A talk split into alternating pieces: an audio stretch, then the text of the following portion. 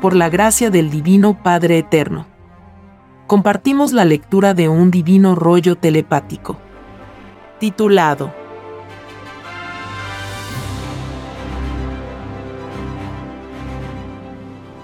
Construcción de los platillos voladores.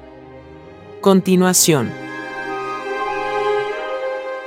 La geometría de un platillo volador nace de la geometría mental solar de los padres solares.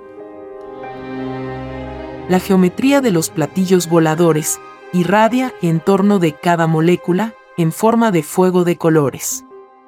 Este fuego posee en su esencia radiaciones magnéticas. Divino Padre Jehová, ¿qué diferencia habría entre el magnetismo de los platillos voladores y el magnetismo que conoce la criatura humana? La diferencia, hijo, es infinita. El magnetismo de los platillos voladores representa la misma fuerza de los soles. El magnetismo de los hombres representa la fuerza de tres trillonésimas de una molécula, enana de fuerza. Es decir, que el magnetismo que irradian los platillos voladores es más que suficiente para dar vida a la Tierra misma. En caso que ellos decidieran reemplazar al actual Sol enano de la Tierra. El magnetismo de un platillo volador es controlado por las propias mentes de los padres solares. Tal como la criatura humana controla sus propias emociones. En el magnetismo de un platillo volador está contenido un número infinito de magnetismos, que cada tripulante solar conoció en infinitas existencias. Porque todo poder magnético se gana en principios que están dentro de sí mismo. El hecho de pedir una forma de vida a Dios es de por sí una ganancia en magnetismo para el espíritu que pidió la vida. Porque toda vida pedida a Dios es magnetismo solar. Es una saturación magnética. Y en cada existencia pedida a Dios, la geometría acompaña al magnetismo. Es por esto que cada Padre Solar posee infinitas geometrías cuando deciden reencarnar moléculas. Esto enseña que todo cuerpo físico que se pidió a Dios tenían diferentes geometrías. El magnetismo que irradian los platillos voladores representan la total potencia del número total de sus pasadas existencias. Mientras más antiguo es un Padre Solar, mayor número de existencias tiene. Y mayor es también su potencia magnética. El magnetismo de la criatura humana representa a un número de existencias que se expresa por poro de carne. Es decir, que el número de reencarnaciones o de existencias que ha tenido cada humano equivale a una existencia por cada poro que posee. Es un número de trillones. La electricidad física que la criatura humana siente es una de las manifestaciones de su magnetismo. El áurea equivale a la luz de su magnetismo. Tal como en los platillos voladores, las zonas magnéticas del platillo representan la luz mental de sus tripulantes. El magnetismo a los tripulantes solares les da poder de potestad por sobre la creación, tal como la criatura humana la posee en su planeta. Esta potestad es un derecho eterno, porque siendo el Divino Padre Jehová igualitario en todo lo imaginable, es que todas sus criaturas sin excepción alguna, tienen derecho a la potestad. Unos primeros y otros después. El magnetismo en todos está geometrizado por los mismos pedidos de vidas que cada cual pidió al Eterno. El magnetismo de todos fue expresado por el Divino Padre Jehová en su Evangelio, la sal de la vida. Porque la meta suprema de todo espíritu pensante es llegar a poseer el mayor poder en magnetismo es llegar a ser un colosal sol magnético. Es llegar a ser un grande en el reino de los cielos. La geometría de cada uno representa una cualidad y calidad en el propio magnetismo. Cualidad significa filosofía y calidad jerarquía.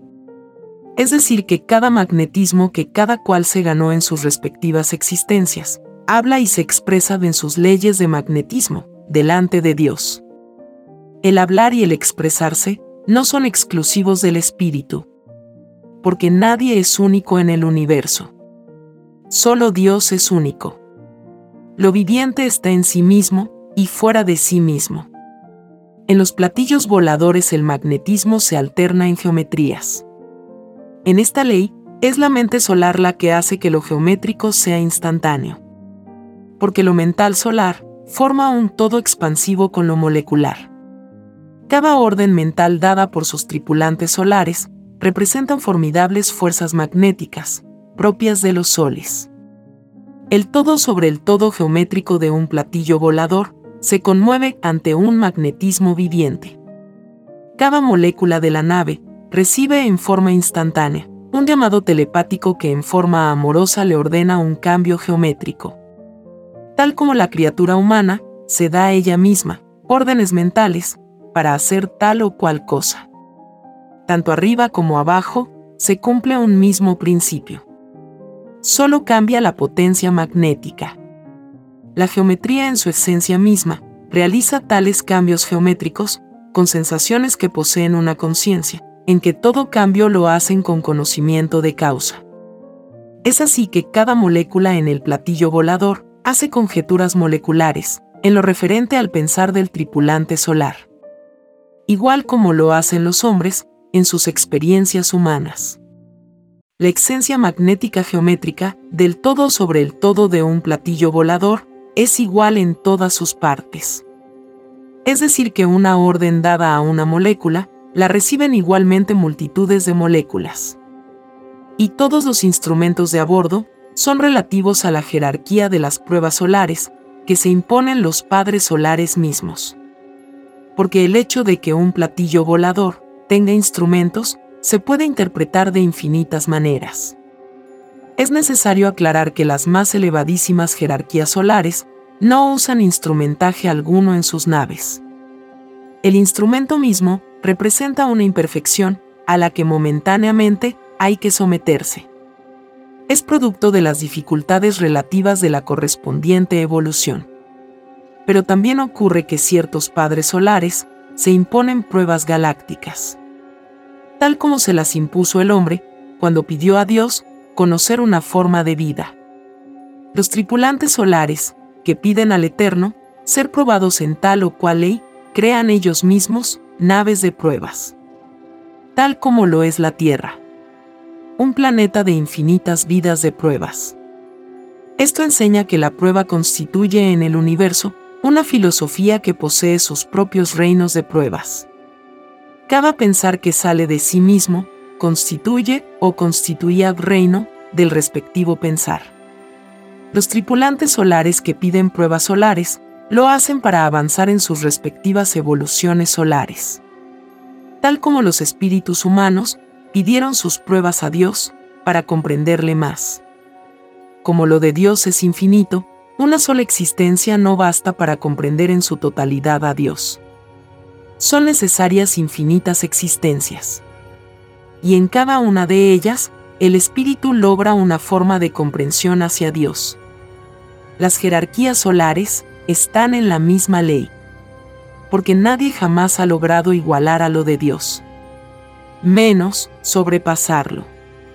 Porque así como avanzan y se perfeccionan sus hijos, así también hace el Padre. La geometría está también en las pruebas que piden conocer los padres solares. La incertidumbre geométrica está en todas sus decisiones, como lo está también en las pruebas humanas. En los platillos voladores se poseen poderes que hacen inmensos túneles en los presentes de infinitos universos. En estos túneles, las naves se desplazan a velocidades inauditas. Y en sus avances por los túneles, se encuentran con desconocidos mundos. Y muchas veces sucumben en sus pruebas. En esta ley de sucumbir por causa de su perfección misma, encierra causas infinitas porque el concepto de lo que es la muerte no es igual en las infinitas jerarquías solares. Siendo lo de Dios infinito, las clases y formas de muerte también son infinitos. Es así que en el cosmos, y en todo tiempo, y a cada instante, sus criaturas mueren de infinitas maneras. Entre ellas está la manera de morir que tienen los hijos de la tierra. En los platillos voladores la geometría que está expuesta a pruebas, cumple leyes de pedidos de pruebas geométricos. Porque toda prueba en la vida universal trae consigo transformaciones geométricas.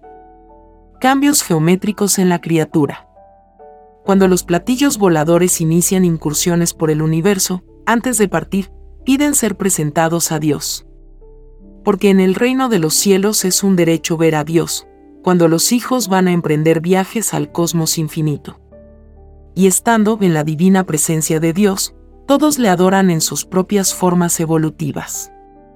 Solo la inocencia de los niños permanece serena ante el Divino Padre.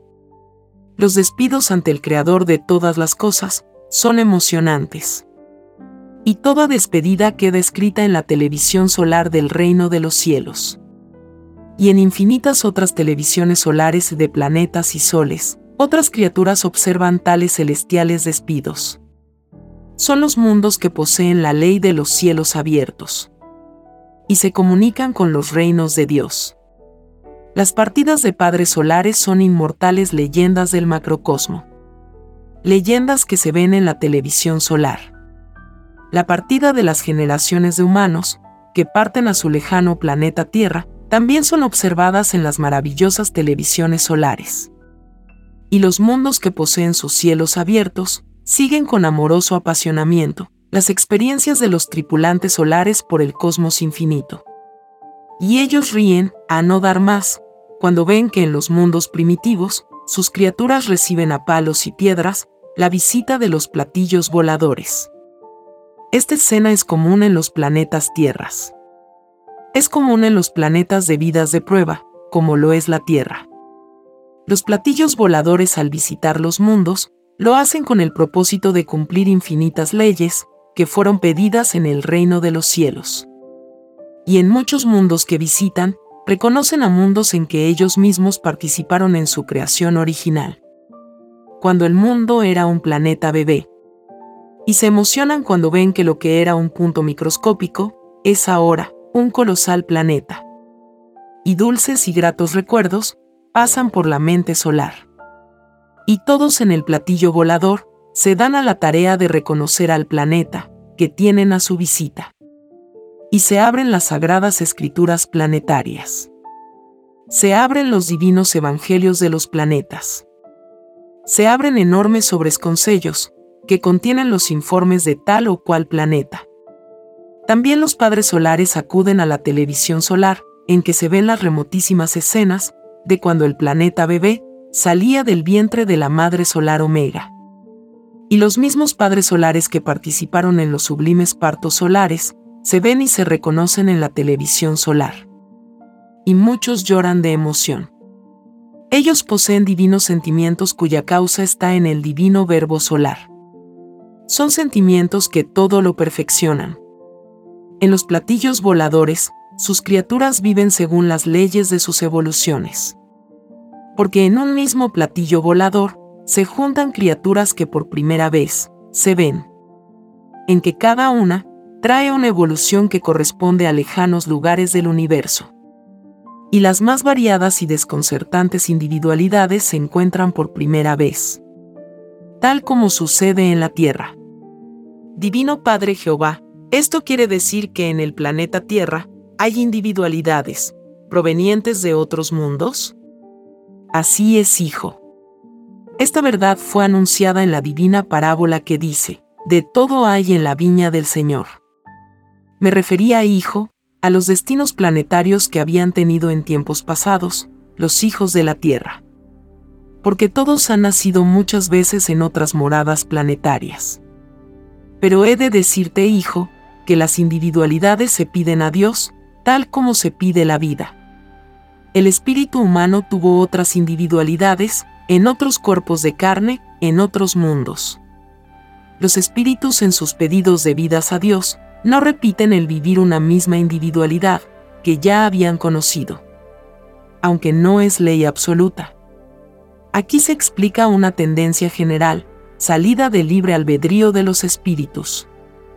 Y veo, hijo, que muchos de los de la tierra se mofan y ridiculizan a las criaturas del cosmos.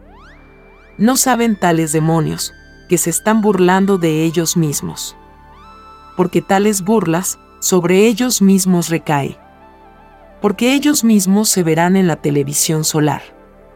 Y ellos mismos tendrán que calcular el número de letras, que contenían las palabras con influencia de burla. Y con lágrimas en los ojos, se darán cuenta de que solo Satanás divide, para que los hijos de la luz no disfruten del puntaje de luz, sin el cual nadie entra al reino de los cielos. Porque es más fácil que vuelva a entrar al reino uno que no dividió sus frutos de luz con sus propias burlas. A que pueda entrar uno que se dejó influenciar por la extraña burla. La geometría en los que generaron ideas de burla es geometría demoníaca y todo lo demoníaco reclama a quienes fueron sus autores. Esto constituye para todo burlesco de la prueba de la vida un llorar y crujir de dientes. La geometría de lo demoníaco es vengativa, porque es la esencia del mal. Y el mal no tiene la delicadeza de la luz. El mal en su libre albedrío de mal perpetúa su extraño reinado a través de discusiones que dividen a toda mente, que cae bajo su influencia. Esto significa que todo espíritu burlesco se encontrará fuera de la Tierra, en discusiones sin fin, con los mismos que fueron creados por su propia mente. Porque todo cuanto se hizo en los planetas de vidas de prueba, absolutamente todo, se vuelve vida. Y el vehículo que le sirve para transformarse en vida son las mismas ondas magnéticas llamadas ideas. La geometría del mal idealiza el mal y lo desarrolla en planetas del mal. El propio pensar diario de cada uno lo hace un creador permanente de geometrías.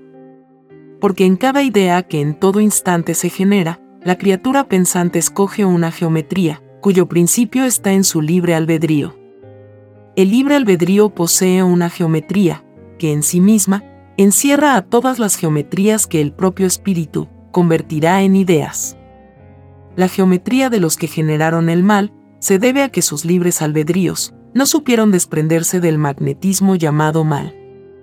Divino Padre Jehová, ¿de dónde salió el mal que toda individualidad tiene que contrarrestar?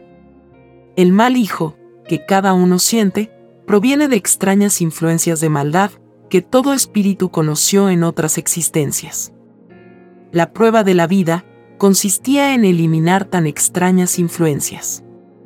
Es por esta ley es que nadie pidió conocer la maldad a Dios. Porque nada malo se pide a Dios. Todos sabían en el reino de los cielos que el Creador de todas las cosas era infinito amor. La maldad a la que todo libre albedrío está expuesto tiene por causa única las experiencias pasadas de cada uno. Lo que se hace en una existencia queda siempre en el espíritu una influencia que en el mayor de los casos dura a través de muchas futuras existencias. Es el despojamiento o desprendimiento de un extraño magnetismo. Las influencias del pasado influyen en los actos de un presente. Es de responsabilidad del espíritu el desprenderse de lo nocivo de su propio pasado. Muchas futuras existencias tendrán que pasar los espíritus humanos para limpiarse de las impurezas de sus propios pasados. Toda criatura del universo experimenta esta ley. Hasta los más perfectos la conocieron. Porque ellos también pasaron la experiencia de lo imperfecto. Y también conocieron las incertidumbres que conocen los seres humanos. A ellos también les costó sudor y lágrimas el llegar a ser lo que son. El vivir la sensación de lo imperfecto es una determinación que sale de la propia inocencia del espíritu porque toda inocencia en su principio carece de ciencia. Y pide a Dios principiar por lo imperfecto, por lo que no necesita ciencia. Y es así que todo espíritu, antes de llegar a ser una criatura primitiva, en planetas primitivos, fue primero criatura microbio en los mundos de los microbios. En los planetas intuitivos. La geometría que también participa en aquellos extraños mundos es la misma geometría, de que disfruta la actual criatura humana. Porque toda geometría también evoluciona, como evoluciona el espíritu. Sucede que la geometría acompaña a un mismo espíritu, por infinitas existencias planetarias. siempre que el espíritu no haya violado la divina ley de Dios, en la existencia respectiva. Porque ni la geometría en su libre albedrío de geometría acepta ser cómplice de un espíritu que violó la ley de Dios. Por temor a ser llamado cómplice del que violó la ley. En los platillos voladores lo geométrico adquiere proporciones inauditas. Las más grandes y revolucionarias geometrías se ven en todo instante. Nuevos y desconocidos verbos solares son vistos por primera vez en los platillos voladores. La geometría en su propia filosofía abarca todo lo que fue, es y será. Porque todo lo creado es geométrico. El todo sobre el todo siempre será geométrico y no obstante siempre cambia. Lo geométrico cambia cuando el espíritu evoluciona. Lo geométrico está siempre dispuesto a los más microscópicos cambios del espíritu y de la materia. Lo geométrico nace geométrico. Y esto constituye una de las glorias más antiguas del universo expansivo pensante. ¿Qué es lo que hubo de antes que naciera la geometría? Es lo que todo el universo se pregunta. Solo el Divino Padre Jehová lo sabe. Como sabe todas las cosas. Divino Padre Jehová, ¿qué es lo que había de antes que naciera la geometría de todas las cosas? Nada había. Y esa nada también era geométrica. Es decir, que la geometría tiene infinitas maneras de expresarse, no solo en lo material, del microscópico concepto, que las criaturas humanas tienen de una de las más microscópicas formas de materia. Porque en el infinito de Dios, y en todos los instantes, los conceptos pensantes dejan de ser importantes, porque nadie es único en lo que se es. Sea esto la materia, sea el espíritu. Porque en todo instante geométrico, nacen nuevas creaciones geométricas. Es lo que se llama en el reino de los cielos, la novedad cósmica que son desconocidas alianzas de nuevas creaciones, que a todos fascinan, porque nuevas formas geométricas del divino trabajo son nuevas demostraciones del poder de Dios. Y todos recuerdan con emoción y respeto aquel glorioso, misterioso y amoroso divino mandato inmortal, que dijo, hágase la luz y la luz fue hecha. Y de tal infinito prodigio, son los actuales universos sin fin la geometría en todo instante, acompañó a las divinas determinaciones del Eterno, constituyendo esto otro misterio para el universo viviente. Las leyes misteriosas que conoció el mundo de la prueba, todas las verá y las comprenderá en la televisión solar. Porque todo, lo no comprendido durante la prueba de la vida, todo se comprenderá. El conocimiento de la luz, salido de Dios, todo lo explica porque todo fue creado por el mismo Dios. La geometría en el mando y gobierno de un platillo volador cumple leyes que son reencarnaciones instantáneas. Es decir, que en todo instante durante el viaje por el cosmos, el platillo volador está en relación directa con todas las causas vivientes de las moléculas del universo expansivo pensante. Esto se llama en el reino de los cielos, traspaso de moléculas y en cada molécula que recibe la influencia magnética del platillo volador, ocurren escenas inauditas. Llega en esos instantes, para tales moléculas, órdenes amorosas de reencarnación. En estas leyes ya habían sido escritos divinos acuerdos o alianzas entre moléculas del universo y platillos voladores. Porque todo lo que ocurre en todos los instantes, en el universo, ya había sido escrito en el reino de los cielos. Nada es casualidad. La misma casualidad se pide como sensación que no se conoce. Y la casualidad pedida queda escrita en el reino de los cielos. Como quedan escritas todas las sensaciones que cada cual pidió para la prueba de la vida. Lo sucedido en el interior de las moléculas lo verá el mundo de la prueba en la televisión solar y el mundo de la prueba verá asombrado y maravillado que lo que se vivía en un presente humano también se vivía en microscópicos presentes. Y todos viendo los sucesos que siempre venían sucediendo dentro de la molécula, comprenderán el sentido de la divina parábola que dice, lo de arriba es igual a lo de abajo, Es decir, que lo que cada cual vivió en su presente, se vivía también dentro del interior de sus propias moléculas. Esto se debió a que todo espíritu, cuando haciendo uso de su libre albedrío, pidió conocer una forma de vida a Dios, no pidió límites para las moléculas, en lo que a su propia influencia sobre ellas se refería. El solo hecho de estar en contacto con las moléculas, se crea una invisible influencia entre la criatura y ellas. Porque siendo todo magnetismo, criaturas y moléculas se influyen sin darse cuenta. El hecho de conocerse en los planetas hace que tal conocimiento sea juzgado en las leyes vivientes de Dios. La molécula también participa en los divinos juicios de Dios. Porque nada es imposible para Dios y como nada es imposible para Dios, es que de Él sale justicia para todos sin excepción. La palabra imposible no existe para Dios. El que lo dudó, se olvidó de mirar el universo y de comprenderlo. Y toda comprensión de la obra de Dios principia comprendiendo en la criatura a sus moléculas. Es decir, estudiándose a sí mismo. Partiendo de la base de que uno mismo es una molécula más. Esto es el principio de toda humildad. Quien no empieza por sí mismo, empieza mal. Porque no descubre en su principio sus propias imperfecciones. Las que con el correr del desarrollo de sí mismo, también se perfeccionarán, constituyéndose en el mayor obstáculo mental para las futuras búsquedas del espíritu. La geometría de las ideas de la luz se sienten cortadas en su desarrollo y lineal porque su expansión geométrica, como idea, es interrumpida por una extraña expansión que se contrapone a la expansión de la luz mental. Son dos expansiones que en un determinado punto de contacto pugnan por apoderarse el uno del otro. Es una lucha geométrica que en todos los instantes de la vida van haciendo una manera de ser dentro de la individualidad misma. Cada libre albedrío instante por instante le da forma geométrica a su propio destino. Esta forma geométrica es la que toda criatura humana verá en la televisión solar.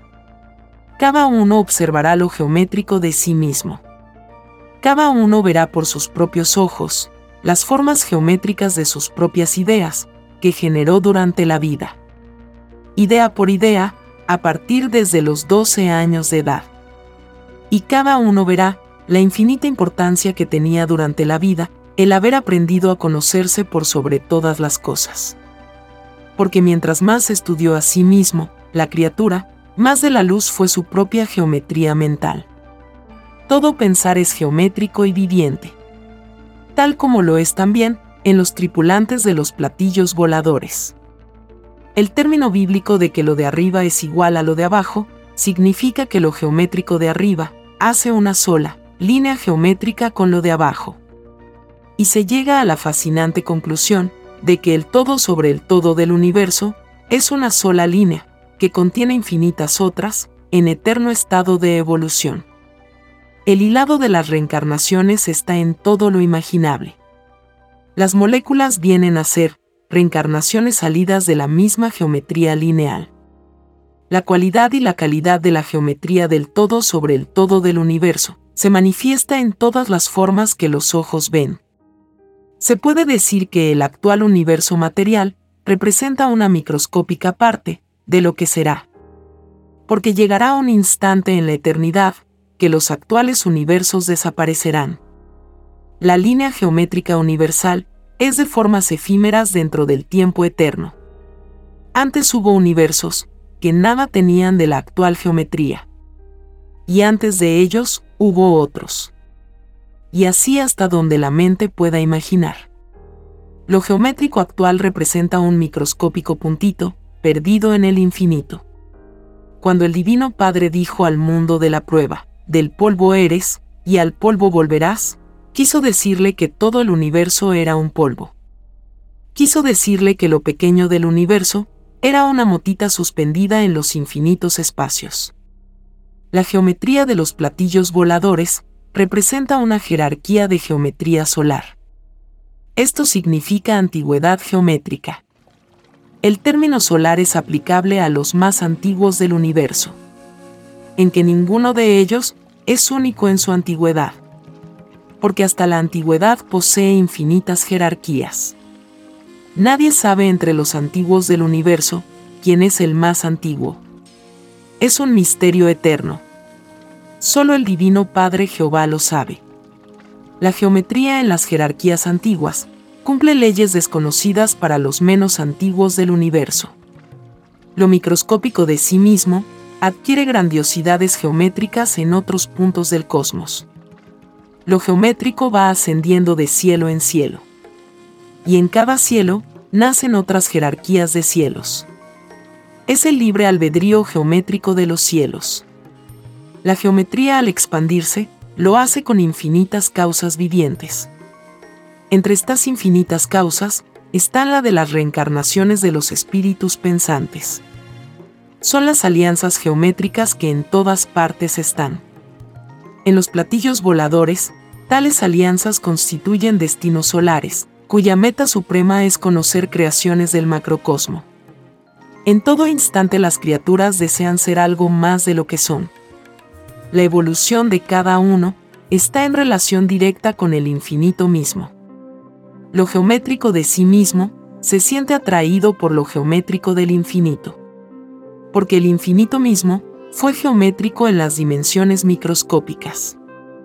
Lo geométrico nace microbio, tal como nacen los espíritus, los planetas y soles. La atracción entre la criatura y el infinito no desaparece jamás. Porque el punto original geométrico irradia por siempre el magnetismo del recuerdo. El recuerdo, como todas las cosas, es también geométrico. Y las criaturas cuando lo piden a Dios, como una sensación desconocida, lo hacen con infinitas sensaciones en la lejanía mental. Y la lejanía también es geométrica. Lejanía y recuerdo constituyen una sensación que vincula a la criatura con su lugar de origen. Entre los tripulantes de los platillos voladores también existe tal sensación y nostalgia por su lugar de origen. Esto sucede cuando sus tripulantes se imponen pruebas solares. La geometría viviente también se impone pruebas geométricas. Es decir, que como filosofía, encuentra en su expansión y desarrollo dificultades geométricas.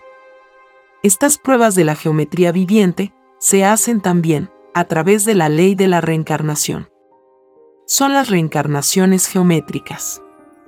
En los tripulantes de los platillos voladores, las reencarnaciones geométricas las hacen ellos mismos. Porque ellos poseen el divino verbo solar. Ellos dan y quitan vidas, cumpliendo las divinas leyes de Dios. En ellos, las leyes de la creación les están amorosamente subordinadas. Y toda ley solar, entre ellos y la criatura, se hace a través de la telepatía geométrica, que no tiene límites. Esta geometría se transmite de mundo en mundo y de sol a sol. Las infinitas jerarquías telepáticas se ayudan unas a otras, en hacer llevar mensajes celestes, a remotísimas y desconocidas galaxias. La telepatía geométrica es la telepatía universal, que enlaza a los mundos y soles del universo. En el pasado de la Tierra, hubieron muchas civilizaciones que poseían esta telepatía, en grado de microcosmo. El Hijo de Dios ha sido el único, que en este planeta microscópico, tuvo telepatía universal. Es un divino derecho de todo hijo primogénito, en la Trinidad solar del Divino Padre Jehová, el poseer la telepatía universal.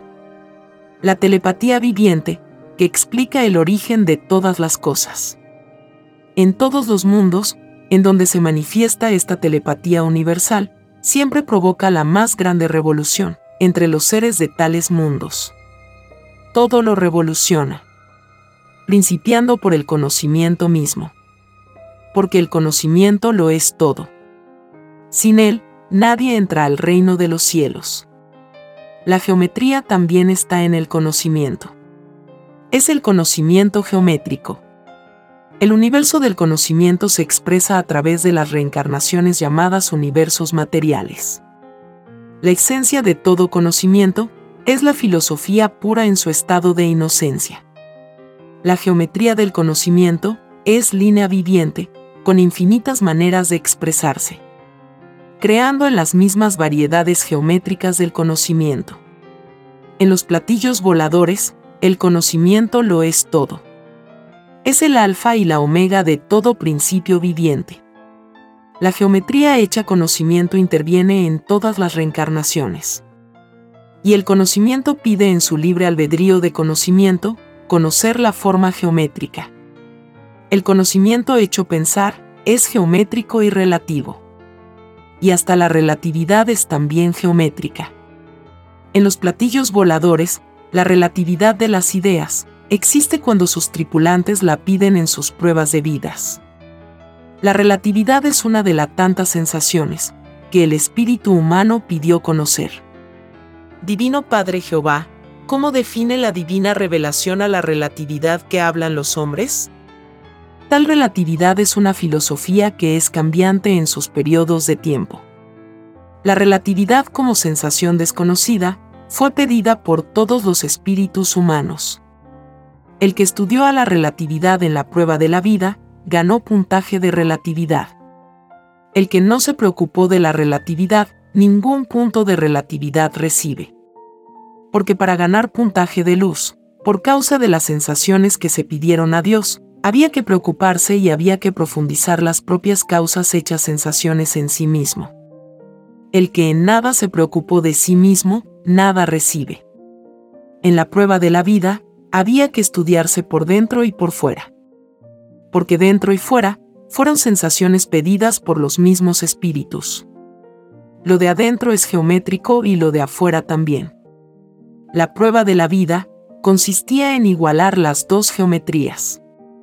Para que tal cosa hubiese sido una realidad, la criatura de la prueba de la vida debió haber conocido leyes igualitarias en su sistema de vida porque toda costumbre que influye sobre la criatura, la expande, ya sea hacia lo igualitario o hacia lo desigual. Y según sea la influencia que las leyes ejercen sobre las criaturas, así es el divino juicio que le tocará enfrentar a la criatura. Se hijo que esto lo sabías desde niño. Así es por tu divina gracia, divino Padre Jehová. La geometría desequilibrada que se dio el hombre en su prueba de vida, le provocará el llorar y crujir de dientes. Porque el Hijo de Dios, al juzgar a todos, lo hará partiendo de la base, de que este mundo de pruebas cumplió con la ley igualitaria, prometida a su divino Padre. Mas, no fue así. Y esto da lugar a choques geométricos mentales, en que las emociones se desbordan. Es el llorar y el crujir de dientes, de todos los que fueron influenciados por las extrañas leyes desiguales. El que en su manera de pensar defendió a leyes igualitarias, tendrá un menor llorar y crujir de dientes. Porque su propio pensar lo acercó, aunque en forma imperfecta, a la divina igualdad del reino de los cielos. La geometría con que cada cual se influenció en la prueba de la vida debió de ser igual a la geometría de la igualdad que se pidió a Dios. La geometría que conoció el mundo de la prueba es una extraña geometría. Es decir, que tal geometría no está escrita en el reino de los cielos. Esto significa que la extraña geometría de sí mismo, de raíz será arrancada de la evolución humana. Esto significa que las costumbres que todos conocieron, y que tenían una extraña geometría, serán reemplazadas por nuevas costumbres con nueva geometría lo viejo del extraño y desconocido mundo surgido de las extrañas leyes del oro, desaparece por completo. Escrito fue que lo viejo sería restituido por lo nuevo. Esto significa, cambiará todas las cosas. Es el infinito triunfo del Cordero de Dios. Porque es más fácil que quede triunfante en la tierra algo salido del divino Evangelio de Dios, a que quede algo salido de los hombres la geometría es en sí misma, la divina justicia misma. Porque lo geométrico de todas las cosas es penetrativo con lo molecular de las dimensiones invisibles. Lo de un presente se puede mimetizar y hasta hacerse desaparecer por el poder del Hijo primogénito. Lo geométrico contiene en sí mismo las geometrías de las invisibilidades. Y en todo instante lo geométrico está expuesto a desaparecer la geometría de todas las cosas, serán influenciadas por el magnetismo del Hijo de Dios. Tal como él influenció en la geometría del todo sobre el todo de Lázaro. Cuando le resucitó en el mundo antiguo.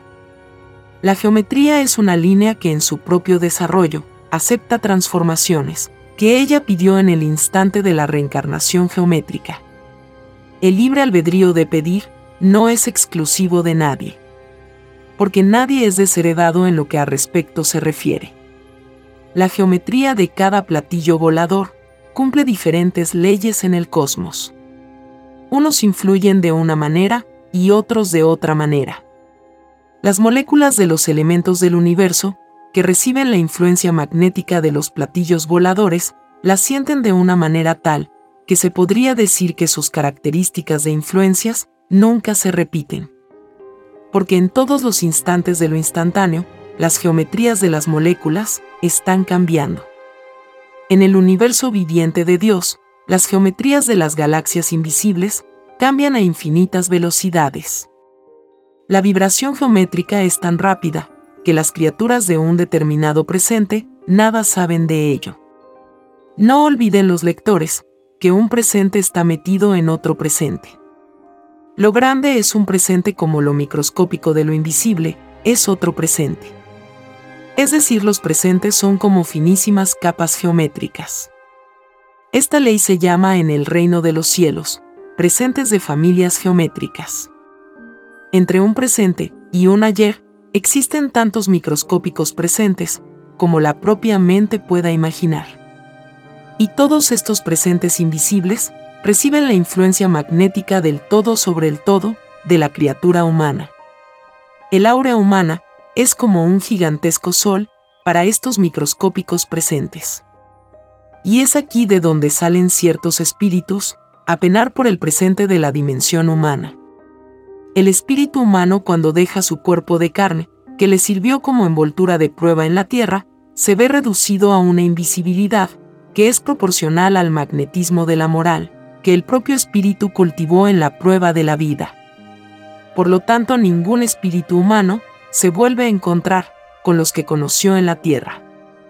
Porque los que crearon el extraño sistema de vida, salido de las extrañas leyes del oro, no les dieron una moral igualitaria. Porque las leyes fueron desiguales, cuyo producto arroja una moral desigual. Divino Padre Jehová, entonces, los que crearon el extraño mundo del oro son los culpables de que los seres humanos no se vuelvan a encontrar después que dejan la tierra. Así es, hijo. Son los únicos culpables. No existen otros. Porque de las leyes salen las costumbres. Y de las costumbres sale la moral. La geometría de todo espíritu que vivió en la tierra pasa a ocupar en microscópica dimensión un lugar que tiene el mismo valor que el mismo espíritu dio a sus propias sensaciones. Tal lugar es la suma de todas las formas geométricas que tuvieron sus sensaciones en la prueba de la vida. La geometría de un espíritu que dejó la Tierra se suma a las otras geometrías, que correspondían a otras sensaciones, que el espíritu tuvo en otras existencias, en otros mundos. Divino Padre Jehová, en donde estaban las otras sensaciones, mientras el espíritu cumplía una prueba de vida en la tierra? Las otras sensaciones que correspondían a otras existencias estaban en el reino de los cielos. Estaban en los lugares donde el espíritu recibió su reencarnación, que para la humanidad actual fueron en los soles alfa y omega. Estaban guardados o en reposo, en las galaxias llamadas arcas de las alianzas que son las mismas que vienes viendo desde niño. Es un lugar infinito en que se ven las propias creaciones de sí mismo. Cuando los espíritus humanos, en virtud de sus libres albedríos espirituales, decidieron probar una forma de vida, pidieron a Dios que una parte de sus poderes espirituales quedara guardada en el reino de los cielos.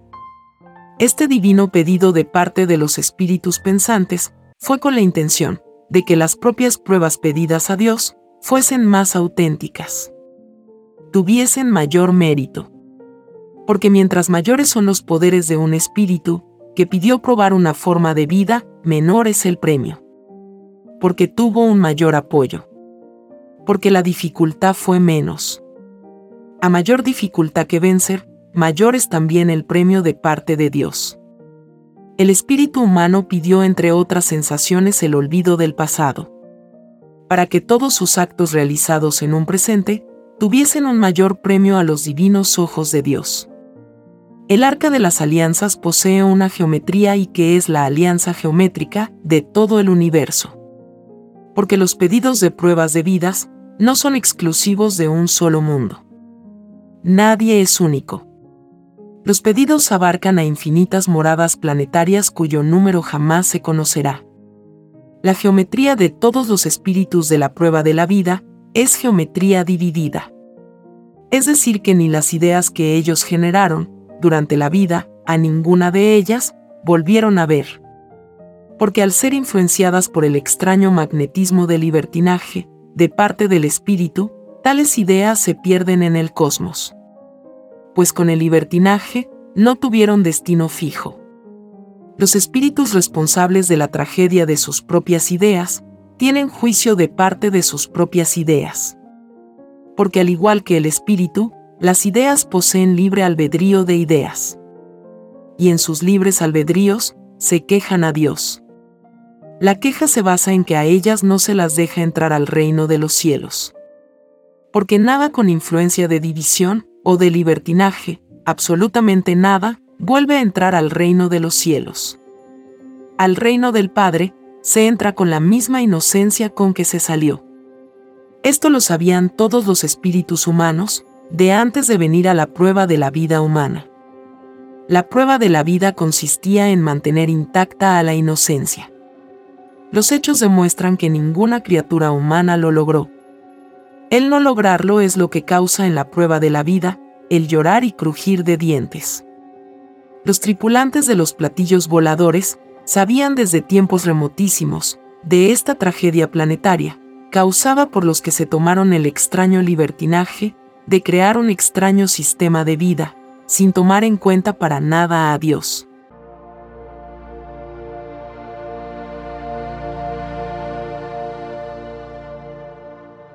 Escrito por el primogénito solar, Alfa y Omega. Hemos completado la lectura de un divino rollo, dictado por escritura telepática, por el Divino Padre Jehová, desde el reino de los cielos y de cualquier punto del infinito universo expansivo pensante. Les estamos muy agradecidos por su atención y si el Divino Creador lo permite, hasta un nuevo episodio.